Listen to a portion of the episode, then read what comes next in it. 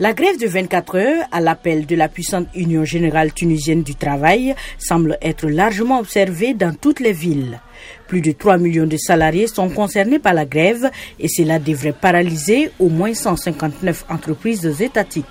Noureddin Taboudi, secrétaire général de l'Union générale tunisienne du travail.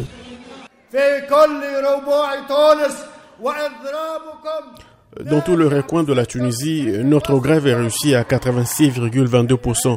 Ce qui nous a amené à cette situation, c'est ce gouvernement. Euh, si nous en sommes arrivés là, c'est que ce gouvernement est têtu et il répond des fausses nouvelles et des contre-vérités. Face à une inflation galopante, l'UGTT réclame notamment de nouveaux accords salariaux et exige aussi le retrait d'une circulaire gouvernementale interdisant au ministère de mener des discussions bilatérales sectorielles sans l'accord du chef de gouvernement.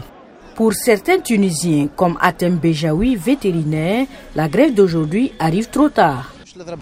Quelles que soient les grèves, durant cette période, elles sont inutiles parce que le pays est dans une situation économique très fragile. Tout augmente et la vie des Tunisiens se complique de jour en jour. Cette grève se déroule au moment où Kaïs Saïd consolide sa mainmise sur le pays, 11 mois après s'être arrogé les pleins pouvoirs.